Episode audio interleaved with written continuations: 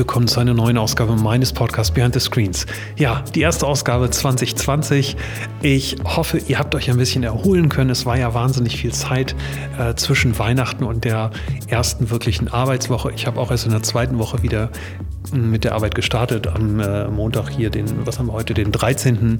Und ähm, ja, ich hoffe, ihr konntet euch ein bisschen ähm, ausruhen und ähm, mir hat das ganz gut getan. Es war wahnsinnig viel los 2019 und ich äh, war sehr, sehr froh, ein bisschen zu Hause zu sein und äh, mal die Füße hochzulegen.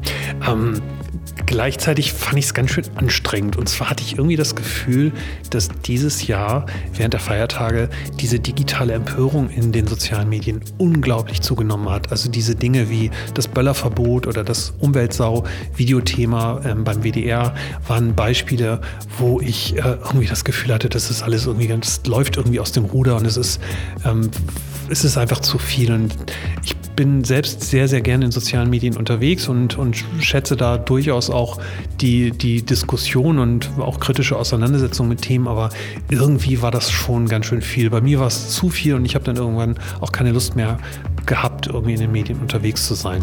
Und wenn ich mal so in dieses Jahr gucke, ich bin jetzt nicht so ein Typ, der sich wahnsinnig große Vorsätze äh, für ein neues Jahr setzt, aber ich hätte ähm, auf jeden Fall einen Wunsch. Und zwar, dass wir uns mal wieder so ein ganz bisschen mehr auf die Sache konzentrieren und ähm, weniger diese digitale Empörung unterstützen und äh, befeuern. Und das würde uns, glaube ich, als Land und als Gesellschaft wahnsinnig helfen. Ich glaube, wir tun uns schon schwer genug mit Veränderungen, mit Innovationen in diesem Land. Und ähm, wenn dann mal jemand was versucht und dann direkt von zehn anderen auf die Mütze bekommt, hilft uns das nicht sehr, sondern da sollten wir ein bisschen entspannter, glaube ich, mit den, mit den Themen umgehen. Deswegen würde ich mich freuen, wenn wir uns das vielleicht alle so ein bisschen vornehmen, ähm, um ein bisschen äh, cooler mit Themen und äh, vielleicht auch mit Kritik umzugehen. So, aber ich habe trotzdem noch einen Wunsch für 2020. Und zwar habe ich einen Wunsch an, ähm, nach mehr weiblichen Gästen. Ich hatte irgendwie letztes Jahr ein bisschen Pech. Ich hatte äh, zwei tolle weibliche Gäste. Da habe ich aber bei beiden keine Freigabe bekommen. Deswegen ist meine, ähm, ist meine eine Quote zwischen männlichen und weiblichen Gästen so ein bisschen äh, schief. Und das würde ich gerne in 2020 gerade rücken. Deswegen würde ich mich wahnsinnig freuen, wenn ihr mir äh, spannende Frauen vorschlagt, die ich einladen kann. Gerne CEOs von kleinen oder größeren Firma, Firmen, CTOs, auch gerne CMOs zur Not auch. ähm, aber äh, vielleicht auch gerne Namen, die man, die man nicht so kennt, aber die ähm, die digitale Transformation besser meistern als andere oder die dort Dinge tun, die einfach eine Bühne brauchen und über die man mal sprechen sollte. Deswegen schickt mir gerne eure Vorschläge via Twitter, Parme oder per E-Mail pm.cellular.de. So, wie ist das Jahr gestartet? Das Jahr ist für mich in Las Vegas gestartet. Ich war auf der Consumer Electronics Show, CES. Ähm, ich gehe normalerweise nie zu solchen Veranstaltungen, weil ich es immer sehr anstrengend finde und dann irgendwie auch denke, man, man lernt da nichts. Aber diesmal habe ich gedacht, komm, machst es mal und suchst irgendwie Inspirationen. Ehrlich gesagt habe ich nicht so richtig was gefunden. Ja, es gibt ganz viel äh, Neues im Bereich Automobil und noch größere Screens und noch größere Batterien und dann gibt es auch Elektromotorräder und äh, neue Fernseher, die noch höhere Auflösung Lösung haben und sich äh, zusammenrollen können etc. Aber alles irgendwie nicht so, nicht so richtig spannend. Mir sind aber zwei Dinge hängen geblieben. Das eine ist Quibi. Ähm, das ist die Abkürzung für Quick Bytes und das ist für mich ein Geschäft, ein Start-up, wenn man es denn so bezeichnen kann, was so ein bisschen stellvertretend für einen Trend oder für, für so ein Zeitgefühl steht, was ich selbst auch in meinem Job stark wahrnehme. Ich habe ein bisschen das Gefühl, dass Internet und Geschäftsmodelle, digitale Geschäftsmodelle erwachsen geworden sind. Man spielt nicht mehr so rum, es gibt nach wie vor Prototypen und MVPs etc., das macht auch Sinn, aber es wird mit viel größerer, mit viel größerem Bedacht investiert und dann auch richtig investiert. Also man fängt nicht mehr im Klein-Klein an, sondern man hat einen Plan und setzt das dann um. Und Quibi war für mich so ein Beispiel. Wer das nicht kennt, Quibi wird im April diesen Jahres launchen und und ist so eine Art Netflix für, fürs Handy. Ähm, jetzt kann man natürlich sagen, wieso Netflix kann ich auf dem Handy nutzen? Ja, stimmt. Äh, was Quibi anders macht, ist Netflix ruft die Kreativen, die Filmschaffenden auf, die Möglichkeiten, die ich mit dem Handy habe, stärker zu nutzen. Also sprich, die Porträt- oder Landscape-Funktion zu nutzen, das nennen sie Turnstyle, haben da irgendwie ein Patent auf diese Technologie.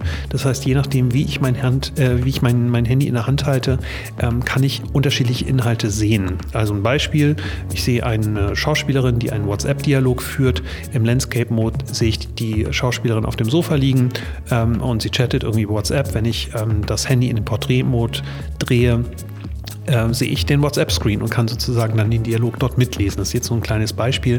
Damit kann man kreativ unheimlich gut spielen. Man kann natürlich mit den anderen Sensoren im Handy auch schon spielen. Äh, alles jetzt irgendwie nichts Neues und Weltbewegendes, eigentlich auch Dinge, die wir schon vor vielen Jahren unseren Kunden empfohlen haben, zu sagen, denkt in der Plattform und nutzt, nutzt die Plattform sozusagen spezifisch auch bei Inhalten. Das, was aber neu ist, ist, wie Quibi an den Start geht. Ähm, die haben 175 Shows produziert, 8500 Episoden und im Prinzip die gesamte Hollywood-Prominenz Brands unter Vertrag. Mac Whitman, die ehemalige CEO von eBay, führt das Ganze. Und ähm, das ist schon beeindruckend, mit welcher, mit welcher Wucht dieses Unternehmen startet. Ich weiß nicht, wie viele hundert Mitarbeiter ähm, dieses Unternehmen schon hat. Vor 18 Monaten sind sie gestartet. Wie gesagt, im April wollen sie launchen, ähm, zunächst nur in den USA.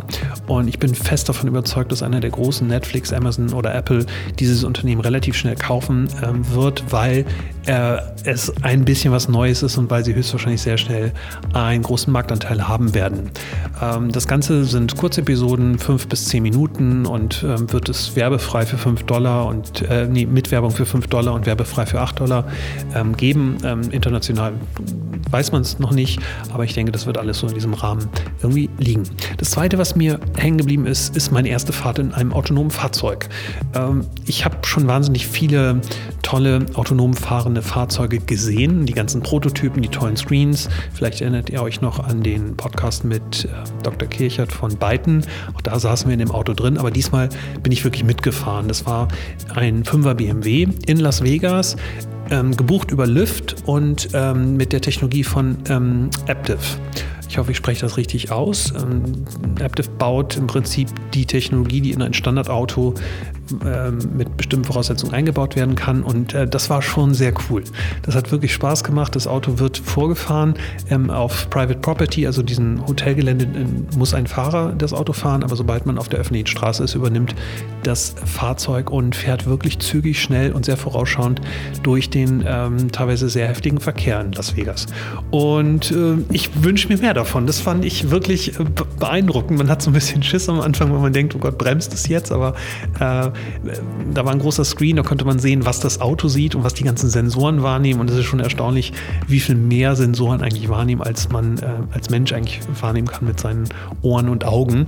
Ähm, weil durch diese Lasertechnik, diese LiDAR-Sensoren, die überall in einem Auto verbaut sind, äh, kann das Auto teilweise um die Ecke gucken. Das ist schon äh, ziemlich cool. Ich hoffe, ich habe das technisch jetzt korrekt ausgedrückt. Ihr wisst, was ich meine. Genau, also diese beiden Sachen sind mir aufgefallen. So ein bisschen ist das Internet erwachsener geworden, Geschäftsmodelle größer und das autonome Fahren äh, ist, wird auf jeden Fall wahnsinnig viel verändern. Und ich, ho ich hoffe, ich wünsche allen von euch, dass ihr auch mal schnell in die Gelegenheit kommt, sowas äh, auszuprobieren. Solltet ihr das mal irgendwo sehen, macht es auf jeden Fall. Es macht Spaß. So, kommen wir zum heutigen Gast. Äh, ich hatte das Vergnügen, den CTO von Osram zu treffen und zwar auch in Las Vegas. Ich habe den zwei Tage vor der Messe angeschrieben, beziehungsweise eine Presseabteilung und sehr spontan einen Termin bekommen. Ich war in seiner Suite im Sahara Hotel und mit einem wunderbaren Blick auf die, auf die Berge und auf die Wüste. Und wir haben über Osram gesprochen. Osram ist durch einen starken Veränderungsprozess in den letzten Monaten, ja vielleicht sogar Jahren gegangen, war eigentlich ein Unternehmen, was 100 Jahre sehr stabil immer Lampen produziert hat. Dieses Produkt kennt ihr alle und macht aber seit vielen, vielen Jahren ähm, wahnsinnig viel Umsatz in völlig anderen Bereichen, im Bereich Automotive als Zulieferer. Ähm, sie machen wahnsinnig viel Umsatz im Bereich äh, Smartphones. Dort werden im Prinzip Produkte gebaut, die das Licht produzieren für Face Recognition etc. Und ein sehr spannendes Gespräch, war äh, ziemlich cool. Kamerateam war dabei. Es wird äh, höchstwahrscheinlich auch ein paar Kameraszenen oder, oder Videosequenzen auf den Kanälen von Osram geben. Ich habe mit dem Herrn äh, äh Dr. Stefan Kampmann ungefähr eine Stunde gesprochen. Sehr sympathisch. Wir haben hinterher auch noch lange gesprochen über äh, die Herausforderungen, auch die politischen Herausforderungen. Wir haben über Doro Bär gesprochen. Doro, wenn du das hörst, äh, halte durch bis zum Ende. Wir sprechen über dich und Herr Dr. Stefan Kampmann hat auch noch ein paar Wünsche an die Politik in Berlin. So, jetzt habe ich aber, glaube ich, das längste Intro meiner, meines Podcasts jemals gesprochen. Wir sind schon bei 9 Minuten 30, deswegen will ich nicht mehr quatschen und wünsche euch jetzt ganz viel Spaß mit dem Podcast und vielleicht noch einen letzten Hinweis. Ich habe wahnsinnig tolle Gäste. Das habe ich im letzten Jahr schon ein bisschen angekündigt. Ähm, morgen ist noch eine ganz tolle Aufnahme in Berlin, in Hamburg und in Bonn. Da könnt ihr euch äh, vorstellen, wen ich da ähm, vor Mikrofon habe. Das heißt, dieses Jahr wird mit tollen Gästen starten. Und wie gesagt, denkt dran, wenn ihr tolle Frauen kennt, die ich einladen sollte, sagt mir bitte Bescheid. Äh, E-Mail oder Twitter. So, und jetzt viel Spaß mit Dr. Stefan Kampmann, CTO der Firma Osram. Heute gibt es zwei Premieren. Ich zeichne das erste Mal den Podcast im Ausland auf und zwar in Las Vegas auf der CES. Sitze gerade in einer wunderschönen äh, Suite in ähm, Sahara und gucke auf die Berge und gucke in die Wüste. Und ich habe einen Mann vor mir sitzen ähm, und mit hoher Wahrscheinlichkeit, wenn es den nicht geben würde, würdet ihr alle kein E-Bike fahren können, denn er hat die E-Bike-Sparte bei Bosch aufgebaut und noch viel besser, seit drei Jahren managt er Photon, äh, langläufig auch als Licht bekannt.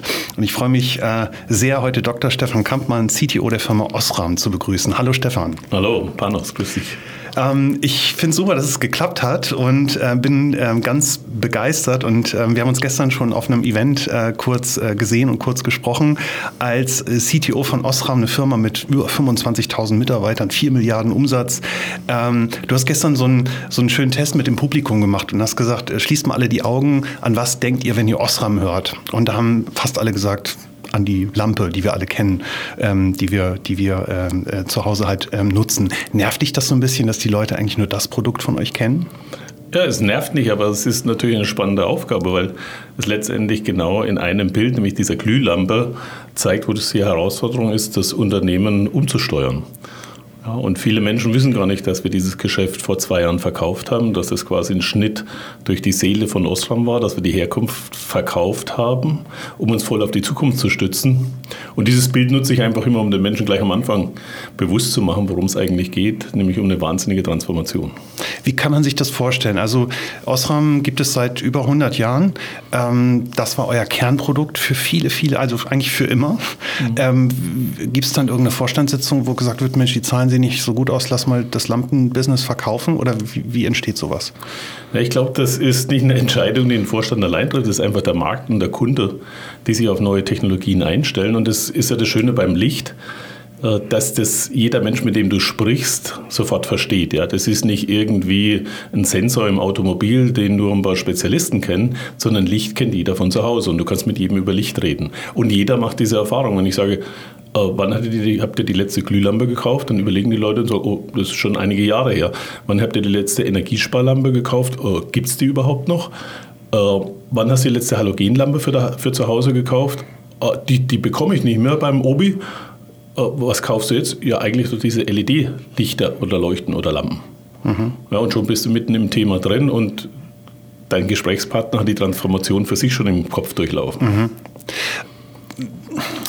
als ich gestern die Geschichte so ein bisschen gehört habe und mich vorbereitet habe, hat mich das so ganz klassisch an dieses Innovationsdilemma erinnert. Ähm, ihr wart wahnsinnig lange erfolgreich, hattet dieses Produkt und war, war, das, war euer Erfolg vielleicht auch ein bisschen das Problem, dass ihr vielleicht zu spät ähm, umgestiegen seid oder, oder einen neuen Fokus äh, gesucht habt? Ich glaube, der, der Osram oder auch die, die Konstellation von Osram damals in Siemens war eigentlich sehr glückliche für das Thema. Und wenn wir heute das Umfeld anschauen, die früheren Mitstreiter im Markt, da sind viele heute oder eigentlich alle heute in einer wesentlich schwächeren Position konzentrieren sich teilweise komplett auf ihr altes Geschäft, versuchen dort noch das Beste rauszuholen, haben ein bisschen vergessen, in Richtung LED wirklich wieder in die Lichtquelle zu gehen, haben viele Dinge rechts und links versucht.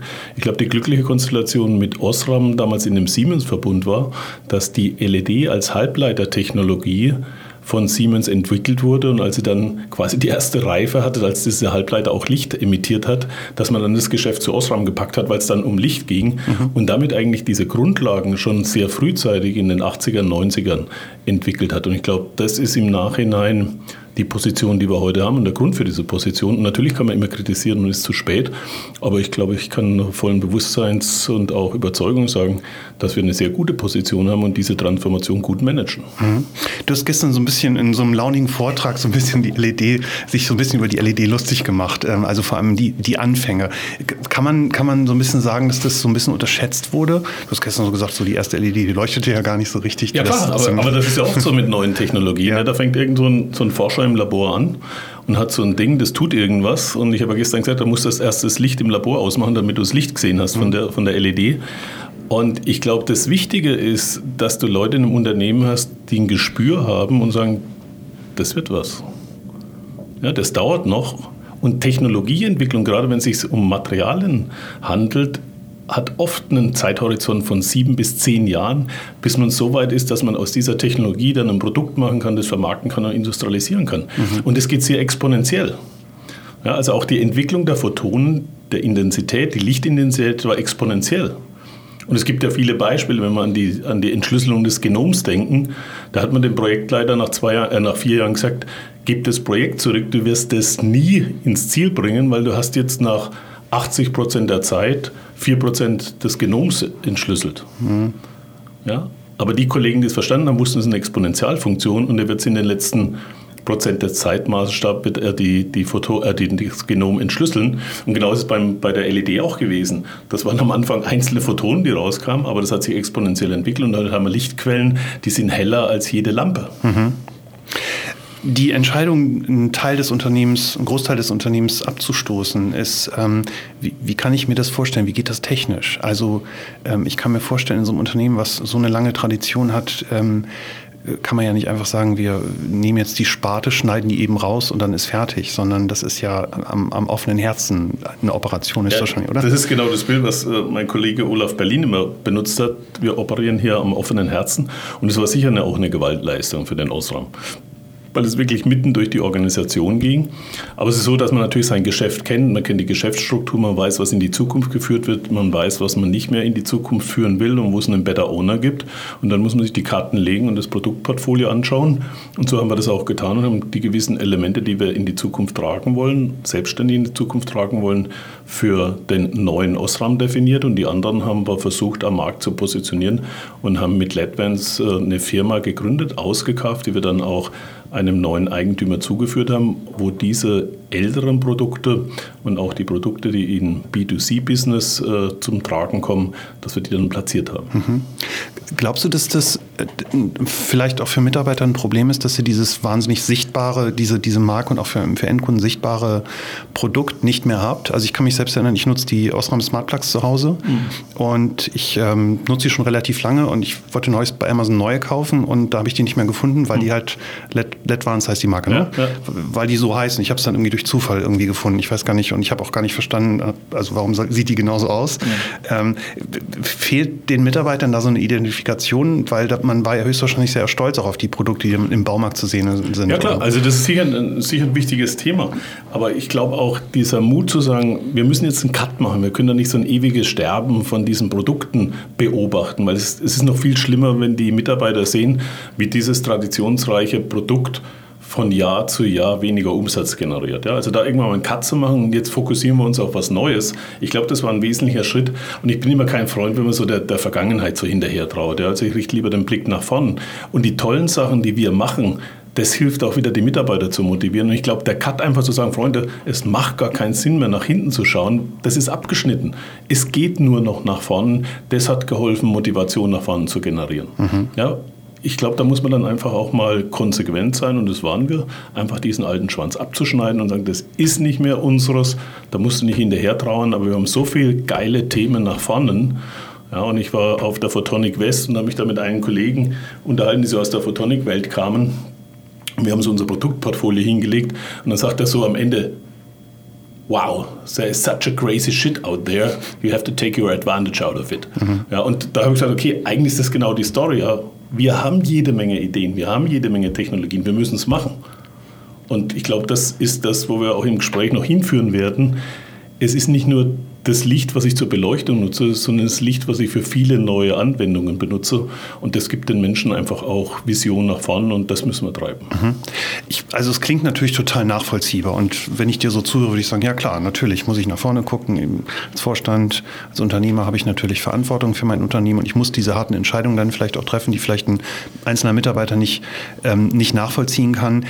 Habt ihr, wie, wie habt ihr es kommuniziert? Habt ihr ein Programm gehabt? Weil ich erinnere mich, wir machen relativ viel mit, mit Volkswagen sagen. Und ähm, da jetzt zu sagen, so wir machen in Zukunft nur noch Elektro, kann man sich vorstellen, dass es viele Ingenieure, die in der Motorentwicklung sind oder irgendwelche anderen tollen Dinge an dem Auto gemacht haben, die in Zukunft nicht mehr relevant sind, dass die das nicht so toll finden. Bis hin zum Händler, die jetzt plötzlich ähm, irgendwelche wahnsinnigen Umbauten an Ladestationen brauchen, um halt ähm, die neue ähm, Elektrifizierungsstrategie im Prinzip auch ähm, bei den, bei den äh, Kunden vor Ort halt umzusetzen. Äh, wie habt ihr das gemacht? Also habt ihr, ihr könnt euch ja nicht hinstellen und sagen, so jetzt machen jetzt gehen wir in die Richtung. Also wie habt ihr alle mitgenommen? Ihr seid über äh, 25.000 Mitarbeiter. Es ist sicher ein Thema, dass man auch schauen muss, dass die Kollegen, die auf den älteren Themen arbeiten, dass sie sich nicht plötzlich verloren fühlen. Ne? Ich glaube, wir hatten vor drei Jahren mit dem Programm 515 und der Drei-Säulen-Strategie eine klare Kommunikation, in der wir gesagt haben, hier gibt es Bereiche, die brauchen wir als Unternehmen, um Geld zu generieren, damit wir in die neuen Themen investieren. Das heißt, jemand, der in einer Halogenlampe fürs Automobil arbeitet, der wusste, das Geld, was wir dort verdienen, ist für das Unternehmen wichtig und du bist genauso wichtig wie der Kollege, der jetzt versucht, im Labor Licht aus einem Halbleiter zu bekommen. Und das ist dieser Mix, das ist diese Verantwortung. Auf der einen Seite Kollegen, die heute schon Geld verdienen und das Unternehmen finanziert damit die Themen, mit denen wir in Zukunft Geld verdienen. Mhm. Und ich glaube, die Story konnte man ganz gut vermitteln. Und das Schöne bei Licht ist eben, es sieht jeder, wo der Markt ist. Ja, das ist nicht versteckt. Wenn ich das Auto anschaue, wenn Sie nachts auf die Straße schaust, dann siehst du sofort, wie viele Autos sind dann noch mit klassischen Halogenlampen, wie viele Autos sind dort mit LED. Und wenn du dasselbe Bild Silvester des nächsten Jahres machst, wirst du feststellen, dass mehr helles LED-Licht auf der Straße ist als Halogen. Und das verstehen die Menschen. Mhm. Und ihr seid, glaube ich, auch Marktführer in dem Bereich, oder? Wir sind in der LED beim Automotive äh, klar Nummer eins. Mhm. Ja, und das ist natürlich auch etwas, was hilft. Man kann viel erzählen. Ja, und der Vorstand kann Programme machen und du kannst tolle Dinge erzählen letztendlich sind es die Zahlen. Ja? Und ich bin jemand, der ein Unternehmen beschreibt als Lösung, die vom Kunden zum Kunden geht. Und das ist unser Wertstrom. Und an dem Wertstrom muss man sich orientieren. Und wenn man dort erfolgreich ist, dann verstehen das auch die Menschen. Mhm. Würdest du das, ähm, das, ich will das Buzzword einmal sagen, würdest du das schon als digitale Transformation bezeichnen? Oder ist es eigentlich ein ganz normaler Entwicklungsprozess eines Unternehmens, was sich halt alle paar Jahre mal äh, erfinden muss. Du hast gestern schon gesagt, digitale Transformation ist alles Shishi. Ich sage nicht, ist nicht alles Shishi, aber viele Transformationen werden heute als digital äh, beschrieben. Und da sollte man vielleicht einfach ein bisschen auf unsere Gründerväter auch zurückschauen. Und mein Beispiel ist immer, äh, das hatte ich glaube ich gestern auch erwähnt, als die Dampfmaschine in die Welt kam, dann haben wir plötzlich mechanische Energie gehabt, die vorher nur durch Menschen und Tiere und Wind und ein bisschen Wasser zur Verfügung standen. Das war relativ gesehen eine genauso große Veränderung von Geschäftsmodellen, von Businesses, wie wir das heute relativ gesehen durch die Digitalisierung haben. Und auch die Geschäftsmodelle, wenn man mal die Historie liest, haben sich dadurch dramatisch verändert, weil plötzlich nicht mehr der, der viele Tiere hatte oder irgendwo Wind oder Wasser, plötzlich Energie hatte, sondern der, der sich eine Dampfmaschine leisten konnte. Mit der Elektrifizierung der Welt um 1900 ist genau wieder dieselbe Transformation gekommen. Plötzlich wurden andere Geschäftsmodelle möglich und für mich ist eigentlich die Digitalisierung in der Folge auch wieder eine Technologie, die einen Wandel treibt. Und ich muss letztendlich verstehen, was ich aus diesem Wandel oder mit dieser Technologie in diesem Wandel bewirken kann und nicht den Wandel und dann die Digitalisierung über alles stellen. Mhm. Ja, und ich habe es ja gestern auch gesagt, es gibt viele Player, die reden nicht über Digitalisierung, die machen Digitalisierung und da findest du AI in den Produkten und die sind Weltmarktführer und Hidden Champions und andere reden drüber und ich habe manchmal so ein bisschen vielleicht das Gefühl, dass wir so eine indirekte Proportionalität haben. Je mehr die Leute drüber reden, desto weniger verstehen sie inhaltlich und da bin ich ein bisschen dagegen. Mhm. Würdest du die Einschätzung teilen, dass das so ein bisschen, also ich teile das auch so ein bisschen, dass man, dass man, also wir können eigentlich sehr, sehr stolz auf, den, auf, auf das sein, was im Mittelstand passiert in Deutschland. Aber irgendwie spielen wir, das ist gefühlt jedenfalls so digital, global nicht so richtig die, eine Rolle. Wenn über tolle digitale Geschäftsmodelle gesprochen wird, werden halt immer die großen Amerikaner oder asiatischen Unternehmen genannt. Und wir sind halt, ja, vielleicht auch digitale Hidden Champions. Würdest ja, du das glaub, so? Ich glaube, man muss dann einfach wieder ein bisschen tiefer reinsteigen. Was versteht man unter Digitalisierung? Und Digitalisierung Digitalisierungs- äh, oder Geschäftsmodelle in der Digitalisierung. Wenn ich zum Beispiel Industrie 4.0 nehme, das ist ein Erfolgsmodell. Ja, wir bekommen als deutscher Maschinenbau in der Industrie weltweit sehr positives Feedback zu dieser Marke Industrie 4.0. Da ist Substanz dahinter, da gibt es Komponenten dazu, da gibt es ähm, Protokolle dazu, da gibt es Systemarchitekturen. Das wird uns quasi aus der Hand gerissen, wenn ich zum Beispiel an, an Werkzeugmaschinen denke. Also wenn man an die, an die klassischen Disziplinen Fertigung denke. Wo wir natürlich absolut schwach sind und wo wir komplett minder bemittelt sind, dass wenn es um, um Plattformökonomien geht. Ja, da machen uns die Großen hier im Westen oder dann in Asien, machen uns das vor, wie das geht. Und vor allem, die bringen so schnell Nutzer auf diese Plattformen. Und das ist ja das, das Grundprinzip der Plattformökonomie, dass der Wert der Plattform exponentiell mit der Anzahl der Nutzer steigt. Ja, und wenn ich halt 100 Millionen Menschen auf dieser Plattform habe oder nehme hier das Smartphone, gehe unten deinen Kaffee holen, dann bezahlst du mit Systemen hier, du bezahlst mit Systemen in, in China und in Deutschland holst du eher noch die Münze raus. Also bist stolz, wenn du eine EC-Karte nutzen kannst. Ja, das stimmt. Was ist denn eure Antwort auf, diese, auf diesen Trend? Also ihr habt die Plattform äh, Lightelligence ähm, entwickelt. Mhm. Ähm, vielleicht magst du ein bisschen erklären, was das ist, weil ich mhm. ähm, denke, dass viele das nicht wissen. Ist das, ist das euer Ansatz, ähm, sozusagen euer digitales Geschäftsmodell? Ja, wir sind in unserer Division Digitalisierung äh, in das Thema eingestiegen, was kommt eigentlich mit den Beleuchtungssystemen, zum Beispiel in Gebäuden, als nächste Funktion und was ist ein idealer Play auf diesen Lichtsystemen? Und da ist ein Vorteil, dass die Lichtsysteme, wie wir es vorhin angesprochen haben, immer stärker durch LEDs befeuert werden, also Licht durch LEDs generieren. Und der große Unterschied zwischen einer Lampe und einer LED als Lichtquelle ist, dass ich eine Lampe quasi mit zwei Kabeln bedienen kann. Ja, da brauche ich Plus und Minus und dann leuchtet es und für die LED brauche ich eine gewisse Treiberelektronik. Das heißt, wenn ich LED als Lichtquelle habe, habe ich auch irgendwo vor dieser LED schon einen ersten Anteil an Elektronik. So, und wenn ich jetzt Elektronik in der Nähe der Lichtquelle habe, dann ist es natürlich einfach, diese Elektronik als Plattform zu nehmen, als Host für zusätzliche Funktionalitäten. Ich kann dann zum Beispiel einen Sensor dort integrieren und plötzlich habe ich in meiner Leuchte nicht nur eine LED als Lichtquelle, sondern ich habe jetzt plötzlich auch einen Sensor. Mhm. Der Vorteil einer Leuchte ist, sie ist an der Decke, das heißt, ich kann von oben gut in Räume schauen.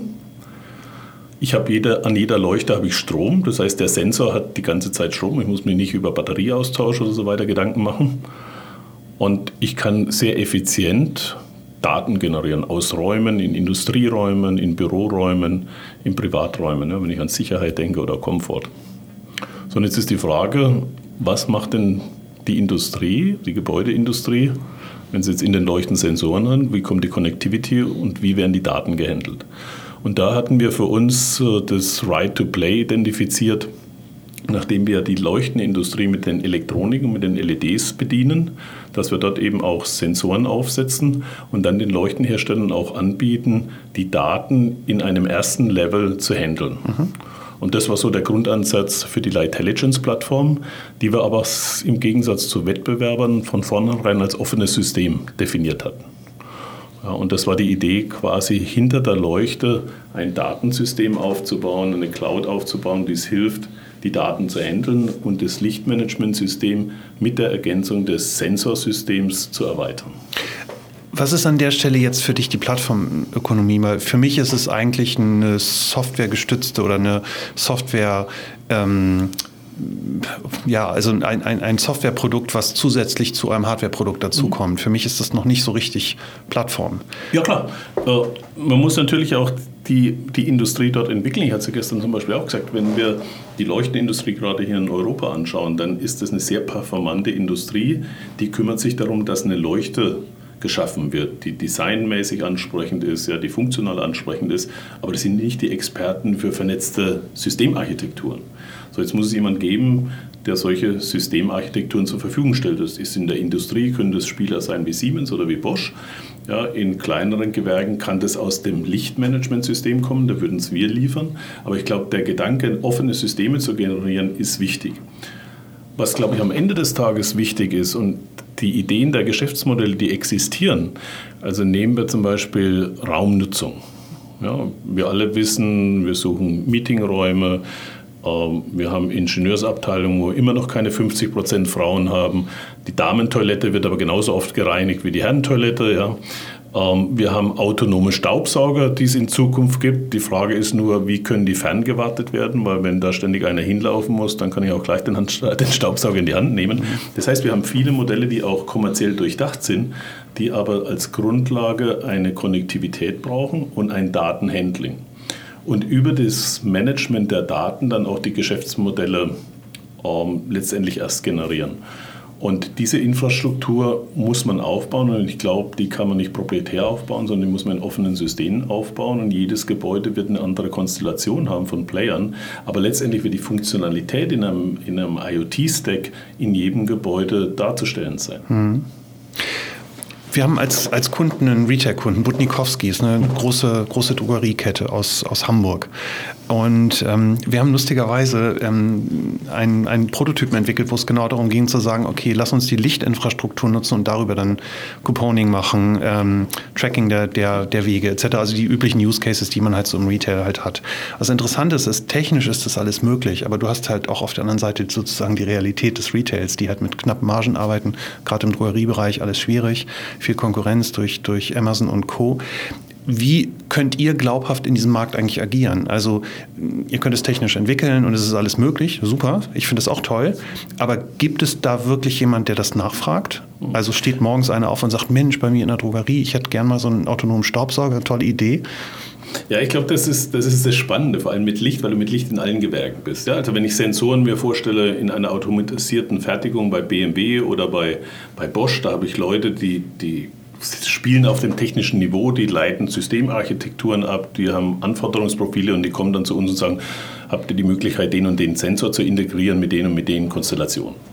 Wenn ich in eine Drogerie gehe, habe ich ja in der Regel da kein Facility Management, was einmal auf dieser Systemarchitektur Kompetenz spielt. Und es gibt aber dort wieder Firmen, die versuchen genau erstmal zu verstehen, wo ist denn der Pain Point. Ja, vielleicht so wie ihr, dass man in, äh, in eine Drogerie reingegangen ist und hat sich erstmal eine Stunde hingesetzt und aber was passiert denn hier eigentlich? Mhm. Wichtig ist auch, dass man das Geschäft versteht. Ich meine, wenn das ein Geschäft ist, wo 2% Marge existieren, dann muss ich überlegen, habe ich irgendeine Idee, wie ich diese Marge verbessern kann, wie ich seinen Painpoint bedienen kann. Ja, und dann kann ich erst versuchen, teure Elektronik an die Decke zu nageln. Ja. Also ich glaube, es ist wichtig, erstmal zu verstehen, wo ist denn der Kunde eigentlich unterwegs? Und was sind die einfachen Systeme oder die einfachen Lösungen, die den biggest bang for the buck generieren? Mhm. Und da gibt es viele Themen. Also wir, mein Lieblingsbeispiel, wir haben die, die Firma Digital Lumens in den USA gekauft vor zwei Jahren. Die machen Lichtsysteme für Industrieeinrichtungen. Und das sind Sensoren. Sensoren, die erkennen, wo sind die Menschen, Sensoren, die erkennen, wie die Maschinen laufen, Sensoren, die zum Beispiel erkennen, wo das Material fließt. Und dann, als wir die gekauft haben, habe ich gesagt, ich würde jetzt gerne mal einen Kunden sehen. Also die haben ein Jahr lang bei uns gepitcht, ja, bis wir das Geld ausgegeben haben. Dann habe ich gesagt, hey, jetzt seid ihr unseres, jetzt möchte ich mit euch mal zum Kunden gehen. Ich bin da und da in den USA, in Boston und da gehen wir zum Kunden. Dann kam die Einladung, äh, wir gehen zu Ocean Spray.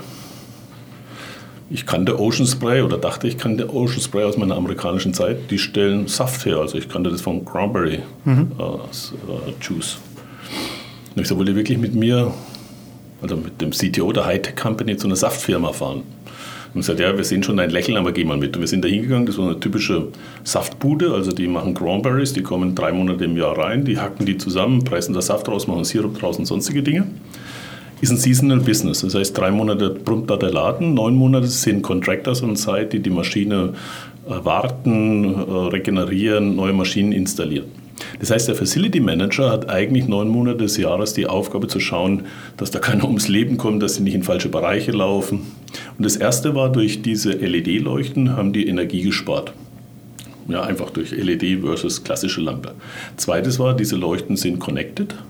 Und es gab ein einfaches System, einfach zu bedienen. Der Facility Manager hat einen Laptop und hat nur noch das Licht hochgedreht, dort, wo die Maschinen äh, bearbeitet wurden. Das heißt, er musste nicht mehr nachts eine ganze Halle stehen lassen, ja, sondern er hat nur dort hochgeleuchtet. Und der Vorteil von LEDs, ich kann es dimmen, das heißt, der Rest wurde gedimmt. Das heißt, die haben darüber hinaus nochmal 70 Prozent Energie eingespart. So, und dann hatten die oben eben diese Sensoren und dann kamen die ersten Ideen. Der erste, wirklich trivial, war der ähm, Sicherheitsingenieur, hat gesagt, beim letzten äh, Emergency Drill ein Problem gehabt, ich habe einen Mitarbeiter verloren. Ja, der war im, im Meetingraum, hat Skype auf dem Ohr gehabt und hat den Alarm nicht gehört. Das hat genau 15 Minuten gedauert, einige Lines of Code zu schreiben, dass beim Alarm die Leuchten flashen. Damit hat die äh, Gesetzgeber hat das Thema freigegeben als Funktion und er war sein Painpoint los. Das nächste Thema war, die hatten drei Mitarbeiter, die nichts gemacht haben als Metallgitter verschoben, weil die Contractors, die von Fremdfirmen kamen, die durften nicht in dem Bereich, in dem noch Lebensmittel produziert wurden. Mhm. Dann haben wir gesagt, Mensch, die Mitarbeiter, die Fremdmitarbeiter haben eh so einen Badge, der von oben identifiziert wird. Das heißt, ich weiß, wo die sich bewegen. Wäre das nicht ausreichend, wenn das System erkennt, dass er in den falschen Raum reingeht, wenn dort die Lichter flashen, dass der weiß, ich darf da nicht rein? Das ist ja genauso gut, wie wenn da ein Metallgitter nachts steht, ja, da springt er auch drüber, wenn es mhm. ist. Dann hat die Agency gesagt, ist okay, ist eine akzeptierte Maßnahme. Ja, und dann konnten die quasi die Kosten einsparen für Leute, die dann nachts Gitter durch die Gegend tragen müssen. Und dann kam der Hammer, dann hat er gesagt, and by the way, we saved 60.000 Dollars uh, saving letters. Jetzt bin ich ja Franke und ich habe ein Problem, dass ich zwischen D und D nicht so richtig unterscheiden kann. Ich wusste nicht, spricht er jetzt von Briefen oder von Leitern? Und dann sage ich, du meinst Leitern? Sagt er, ja. Also wie? Dann sagt er, ja, die Contractors, die da mit dem Van auf unseren, ähm, in unsere Fabrik reinfahren, die nehmen halt auch immer Leitern mit. Und wir haben im Jahr für 60.000 Leitern kaufen müssen, 60.000 Dollar. Dann haben sie einen Badge hingedeckt und jedes Mal, wenn eine Leiter diese Fertigung verlassen hat, hat draußen quasi das Licht geleuchtet. Das hat es genau zweimal gegeben und dann war auch das Problem. Und so sind die quasi jeden Tag mit dieser neuen Funktionalität an Lösungen gekommen, die ihnen Geld gespart hat, die Produktivität erhöht hat. Die wussten plötzlich, wo das Material fließt, wo die Menschen sind. Und das waren alles Lösungen, die hätte man vorher nicht erahnen können. Also wir hätten noch so viel Brainstorming-Workshops mit denen machen können. Du musst dorthin gehen, du musst den Kunden verstehen, du musst eine Vorstellung haben, was die Fähigkeit deiner Technologien ist, ja, und mit dem Kunden an den Painpoints optimieren. Und dann kommt auch peu à peu ein größerer Ertrag und dann kann man auch mehr investieren, weil es dann mal verstanden ist. Mhm. Und ähnlich müssen wir in der Drogerie auch umgehen. Man muss erstmal sich eine Stunde oder einen Tag hinsetzen und sagen, was ist eigentlich das Problem da? Mhm. Wie, wie generieren jetzt solche, solche Kunden neue Umsätze? Weil ich habe ein bisschen das Gefühl, ihr macht wahnsinnig, also ihr investiert wahnsinnig viel in Innovation und in Technologie und macht auch wahnsinnig gute Produkte. Was, was ich nicht verstanden habe, ist, wo kommen neue Umsatzströme her? Weil das, was du gerade beschreibst, ist ja eigentlich perfekt. Also da ist ein, ein Dienstleister, der sagt, guck mal, wenn du hier eine zwei Zeilen Code schreibst, ist dein Problem gelöst. Aber da verdient ihr ja kein Geld dran. Ihr verdient ja eigentlich nach wie vor nur in Anführungsstrichen daran, dass halt irgendwo ein Sensor oder... Genau, aber es ist erstmal so, dass die Leuchte, beziehungsweise die, die Leuchte, die an die Decke kommt, vom Osram nicht nur die LED hat mhm. und die Treiberelektronik, sondern jetzt eine erweiterte Treiberelektronik, die dann auch Konnektivität zur Verfügung stellt, einen Sensor integriert hat. Das heißt, über diese Funktionalität wird der Content, den wir an den Leuchtenhersteller liefern, an Elektronik, LED, Sensor, dieses Paket wird größer. Ja, und das ist mal der erste mhm. Schritt. Und dann ist die Frage, kommen wir als Osram dazu, ein Spiel zu spielen auf dem Datenhandling. Dort haben wir Ideen. Da gibt es auch Felder, wo wir nachgefragt sind. Es gibt andere Felder, wo es härtere Wettbewerber gibt.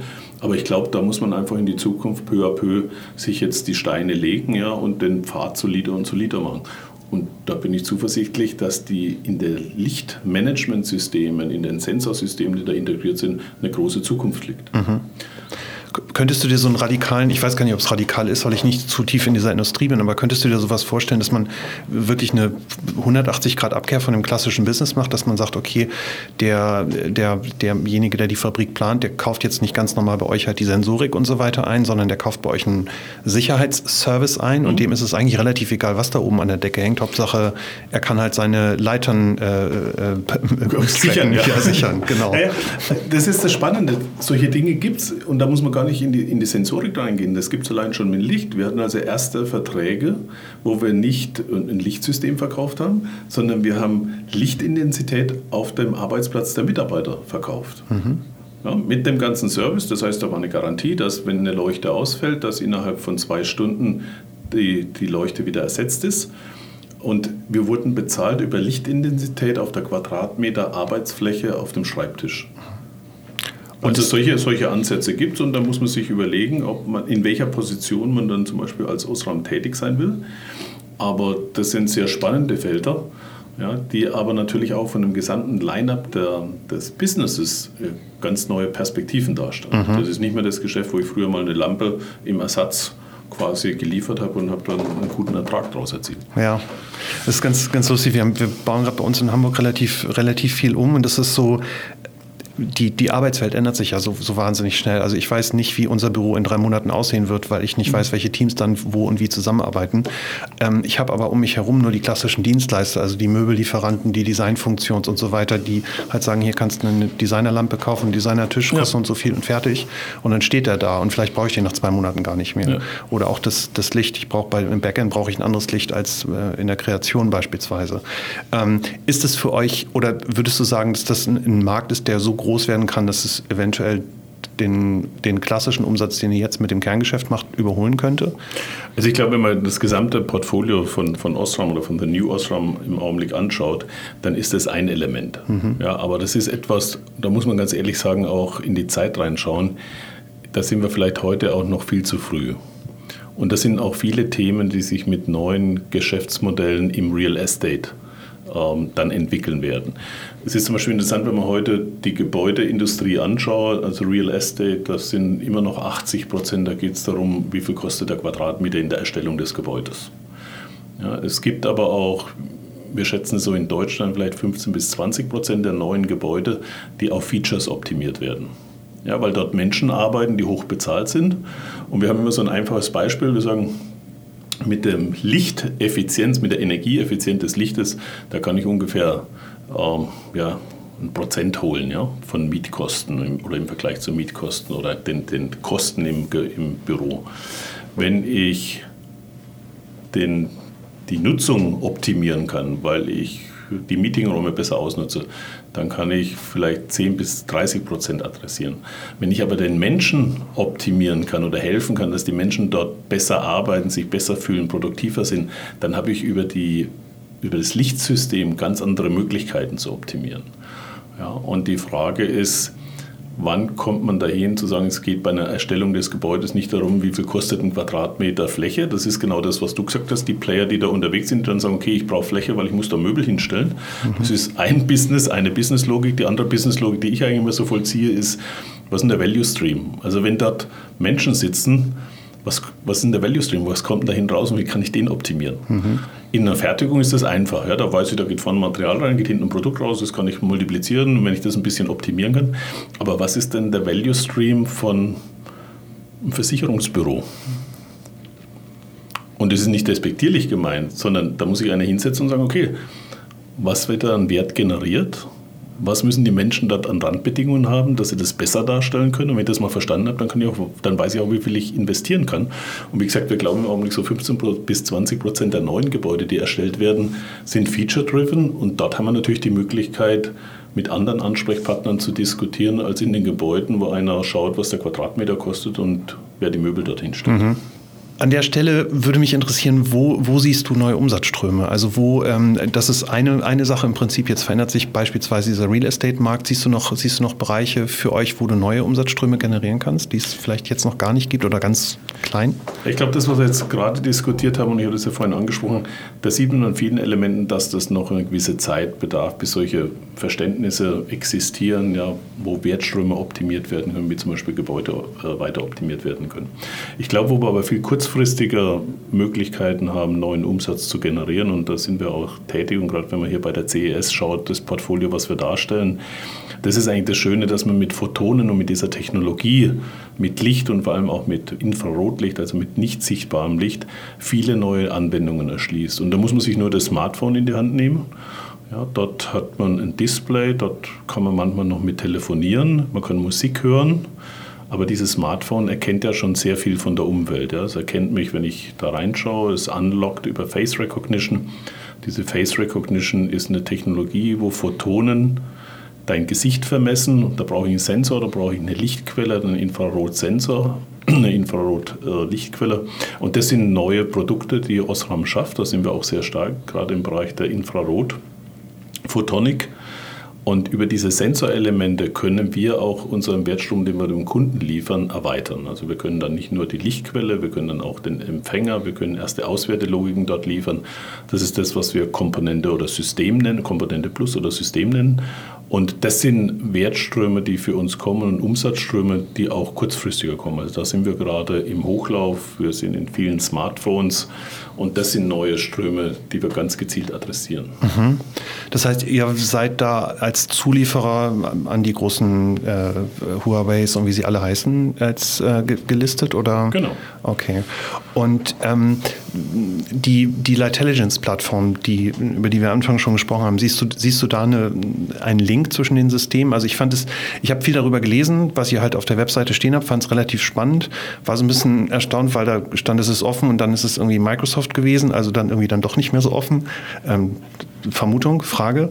Ähm, ähm, auch hier im Bereich äh, Photonik oder Smartphone, auch das wäre natürlich toll, wenn ich mit sozusagen einem Osram Insight Photonen ähm, äh, Funktionalität zu Hause irgendwas tun könnte, was ich vielleicht jetzt noch nicht tun könnte, weil ich irgendwie einen Amazon Alexa habe, die mir sowieso irgendwas steuert. Okay, aber in, in das Feld, das muss man klar, ganz klar sagen, da wollen wir nicht einsteigen. Okay. In der Lichtindustrie hatte ich vorhin versucht zu, zu, zu vermitteln, da sind Leuchtenhersteller, die freuen sich, dass da jemand da ist, der die elektronische Konnektivität mhm. liefern kann. Mhm.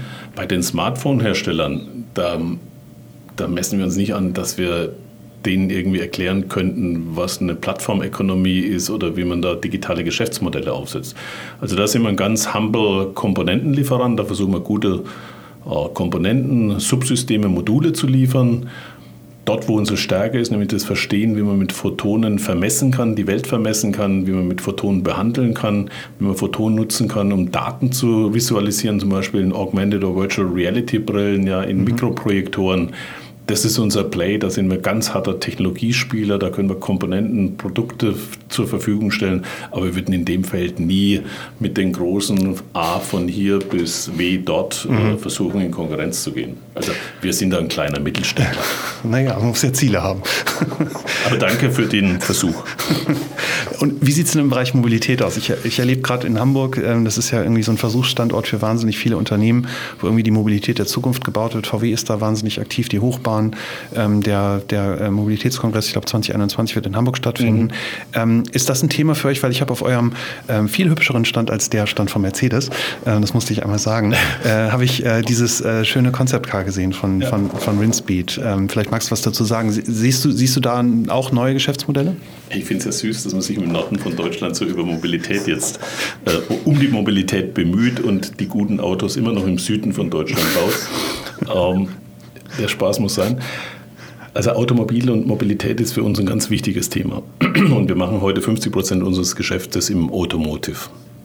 Und dort ist ein unheimliches äh, Zukunftspotenzial, gerade durch diese technologischen Möglichkeiten. Das sind ganz einfache Themen.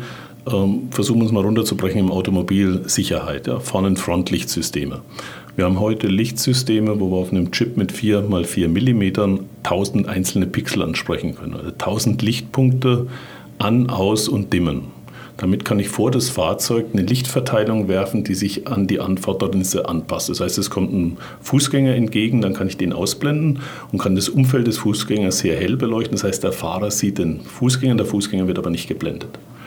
Das sind dynamische Lichtsysteme, die wir darstellen können und die nächste Generation, die wir entwickeln, wird 25.000 Lichtpunkte haben. Das ist quasi wie ein Projektor, den ich vor das Auto werfen kann. Mhm. Das ist sichtbares Licht, Sicherheit. Wenn man ans autonome Fahren denken, braucht man im Wesentlichen drei Sensorsysteme. Das eine ist die Kamera, das zweite ist das Radarsystem, das dritte ist das LIDAR-System. LIDAR ist quasi ein Radar basierend auf Licht. Osram ist der größte Produzent für die Lichtquellen für diese LIDAR-Systeme. Also wir sind mit jedem Startup unterwegs, wir sind mit jedem Bosch, Conti unterwegs, solche Dinge in die Welt zu bringen.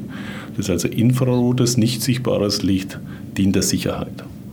Wenn wir ins Interieur gehen, kennt jeder mittlerweile, wie angenehm das ist, wenn ich das Auto an meine Stimmung anpassen kann durch Lichtsysteme. Dort haben wir LEDs, die über äh, Bussysteme ansprechbar sind, wo ich quasi diese Farbverläufe generieren kann. Ja. Ist auch ein neues Geschäft, nur durch diese Technologie ermöglicht. Also wir haben allein im Automobil viele Themen, die uns neue Umsatzströme generieren können, die durch diese Technologie und die Weiterentwicklung der Technologie erst ermöglicht mhm. werden. Und deswegen sind wir in der Mobilität äh, ganz stark und versuchen dort auch die Nähe eben mit den Automobilherstellern mit den Tier 1 Lieferanten äh, diese Nähe aufrechtzuerhalten, um mit ihnen zusammen diese Zukunft zu entwickeln. Würdest du so weit gehen, dass, also VW hat das ja gerade so ein bisschen vorgemacht, die dann relativ äh, öffentlichkeitswirksam einen Vorstand für Softwareentwicklung eingestellt haben. Würdest du so weit gehen, dass ihr in Zukunft auch eher stärker im Softwarebereich seid? Weil die Dinge, über die wir sprechen, sind immer sehr hardwarelastig. Mhm. Ähm, da ist immer die Frage, wie, wie, weit geht das denn eigentlich? Weil, also mein Ansatz wäre immer, ohne Software funktioniert das eh alles nicht. Und Software macht am Ende des Tages vielleicht dann auch den Unterschied. Das wirst du als, als Ingenieur vielleicht anders sehen, das weiß ich nicht. Ähm, aber ist denn für, weiß ich nicht, wenn die die Hochbahn in Hamburg eine neue Mobilitätsplattform äh, launcht, ist dem die Hardware höchstwahrscheinlich nicht so wichtig wie die Software, weil sie jetzt sagen, wir bauen für Hamburg eine Mobilitätsplattform, wo sich alle mhm. anschließen können. Also brauche ich Konnektivität auch zu Osram-Systemen oder zu äh, autonomen Fahrzeugen, die mit Osram-Technologie ja. ausgestattet sind. Ja, ich glaube, das ist, ist wichtig und, und, da muss man gerade als CTO eben schauen, dass man eine saubere Roadmap hat an Technologien, um die Dinge zu unterstützen, die in Zukunft Umsatz generieren sollen. Ja? Und da ist vor allem auch wichtig, wenn man im Wettbewerbsumfeld schaut, wo, wo die Stärken sind. Und wenn wir jetzt an Lichtsysteme denken, auch an vernetzte Lichtsysteme, dann sind es ganz klar in Zukunft unsere Stärken mal die Generierung dieser Lichtquellen. Also mhm. es gibt nur wenige Firmen, die hochperformante LEDs, Infrarotlaser generieren können.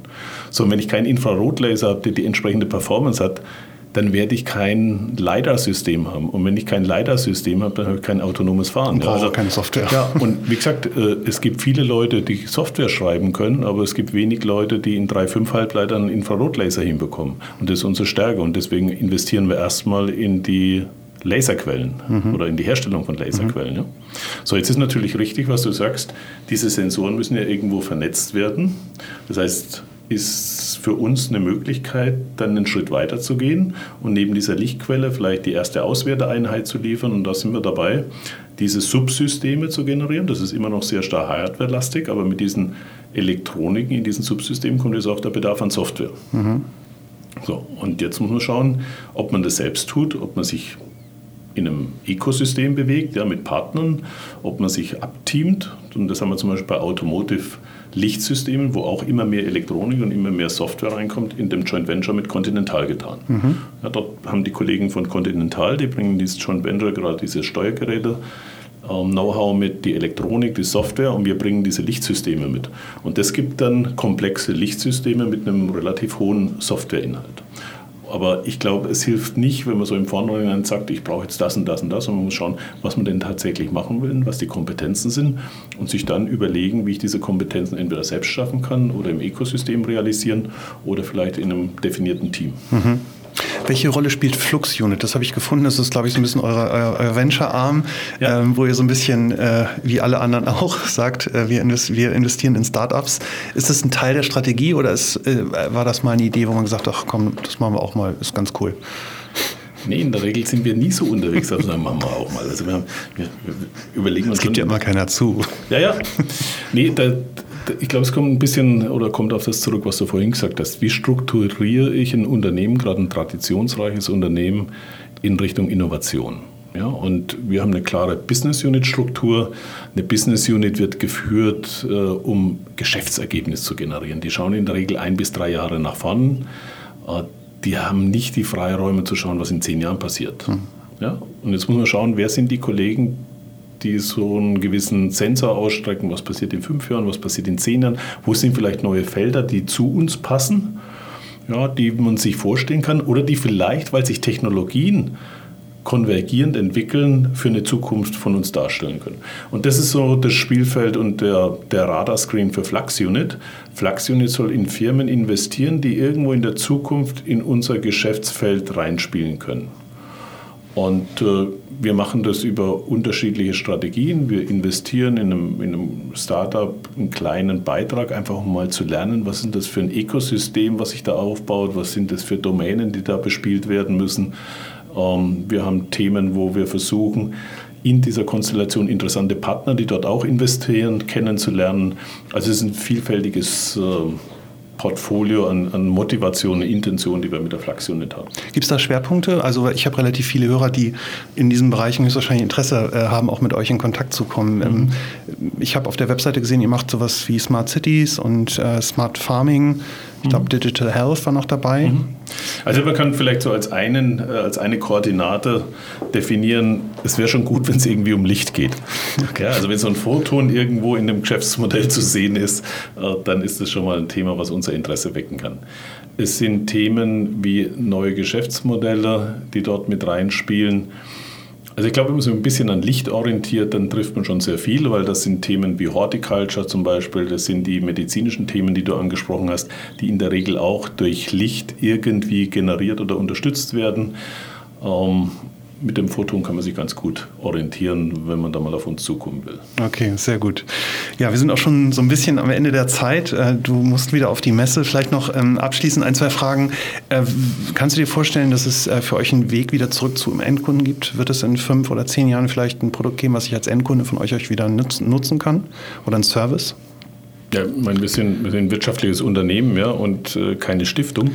Ähm, natürlich, wenn es irgendwo die Möglichkeit, wenn es plötzlich eine, eine realisierte oder eine Möglichkeit gibt, Geld zu verdienen mit dem Endkunden, say never no, aber im Augenblick ist unsere Strategie so aufgelegt, dass wir als B2B-Player unterwegs sind und viele der Themen, die wir jetzt platziert haben, zeigen auch, dass wir das Right to Play und Right to Win genau in dieser Position haben. Also das ist im Augenblick nicht mein Hauptanliegen, B2C-Geschäft gerade wieder zu generieren. Okay, ja, ich würde mich freuen. Ich mag die, mag die Produkte sehr gerne. Ja. Ist, äh, ich habe viele Smartphone-Lösungen, äh, Smart Home-Lösungen probiert und äh, das, das äh, Osram funktioniert wirklich am besten. Äh, zum Abschluss noch äh, die letzte Frage. Ich habe eine treue Hörerin, das ist die liebe Doro Bär, über die du gestern auch kurz gesprochen hast.